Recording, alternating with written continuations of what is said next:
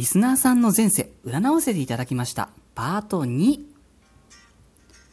私、占い師のティモがお送りしております、スーセイジャンクション。リスナーさん参加型企画、あなたの前世占います。ご回答の回パート2でございます。いつもお世話になっております。えー、このラジオの第39回でエントリーいただいた順番に、えー、皆様の過去世、前世を占わせていただいております。えー、ご興味のおありの方はですね、今すみません、ちょっと順番待ちになっておりまして、大変恐縮なんですが、ちょっとのんびりお待ちいただくことにはなってしまうんですけれども、このトークの概要欄から第39回ナンバー039ですね、こちらをお聞きになってみてくださいね。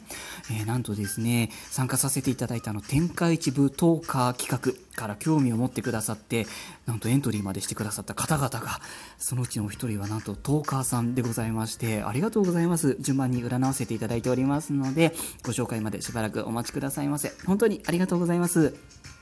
またですね、前回のパート1で見させていただいた、えー、ラジオネームかほママさんから、なんとメッセージ付きの差し入れをいただきました。いや、本当に死ぬほど嬉しいです。もう差し入れをいただくの一つの目標だったんですよ。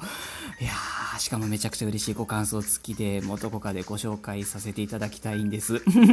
もしね、あの、紹介 OK だよという場合がございましたら、マシュマロとか、ブログのコメントとか何かで教えてください。ありがとうございました。さて、では、いきますね。今回占わせていただいたのは、ラジオネームアンダルシアさん。えー、今世に最も影響の強い過去世を占いました。えー、いただいた一言コメントは、いつも楽しみにしています。びっくりマークとのこと。ありがとうございます。嬉しいです。はい。それでは行ってみましょう。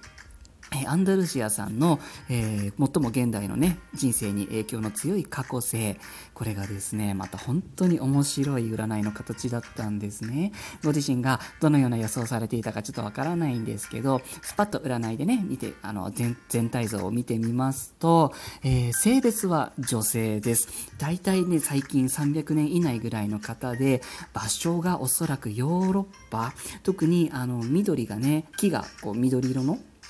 葉っぱが生えるようなところのあの北欧系のイメージなんですね。この方は天寿を全うされておられると思います。いわゆる素敵なおばあちゃんですね。そこまで生き抜いた方だったと思います。えー、どんなことをされていた方か。一言で言えば、科学としての魔術を研究されていた研究者タイプのいわゆる魔女だったんだと思います。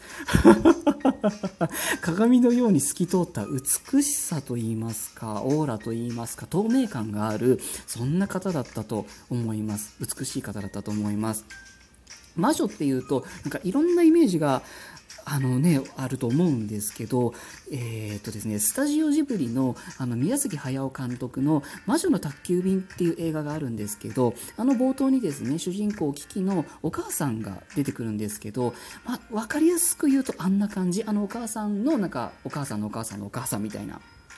あんなイメージですね。あの、なんか、魔導書を読んでとか、なんか、呪術をやってとか、なんかそっちではなくって、みんなのためにお薬を作ったりとか、みんなのためになる研究をしてたりだとか、自分のためっていう、まあそれはあるんですけど、その、研究すること自体が自分のため、で、研究の中身は人のため、みたいな、なんかそういう感じだったみたいなんですね。あのもしねその同じ感じですでですとこの現代で男性だったとすれば科学者とか研究者とかになるようなそんな感じの理系の女性ですね。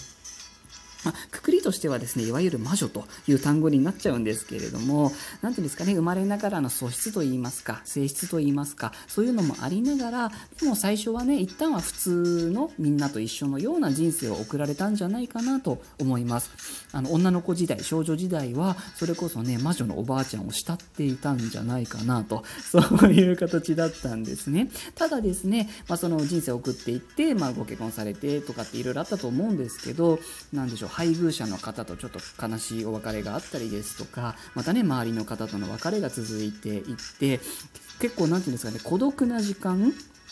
孤独な半生がちょっと長かったように見えましたね。まあ、それでもですね、最後の最後はまた気の合う仲間に恵まれて、とても幸せな最後だったんじゃないかなと思いました。女性として、うん、女性のために生き抜いた。自分の研究に没頭された。そんな方だったんじゃないかなと思います。もしもですね、えーと、今世に引き継いでるテーマがあるとするならばなんですけど、うん、孤独と、うん、人間関係との狭間みたいなそんなイメージなんですね、うん、人との距離感だったりですとか、うん、言いたいことを言わなくても理解してもらいたいみたいな。でも言わなきゃ分かんない。でもうまく言えないみたいなそういうせめぎ合いといいますかコミュニケーションですかね。うん。もう気の合う人はいいんですよ。言わなくても分かるみたいな。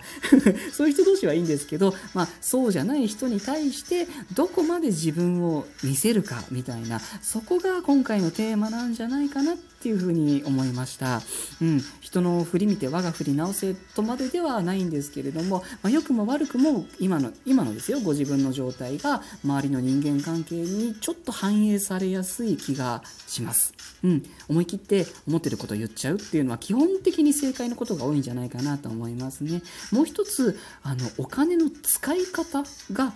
テーマかもしれないっていう形でもあるんですよ。なんかこう稼ぎ方とか節約の仕方とかではないんです。シンプルにシンプルに使い方です。なんかどう保管するかとか何に使って何に使わないかとか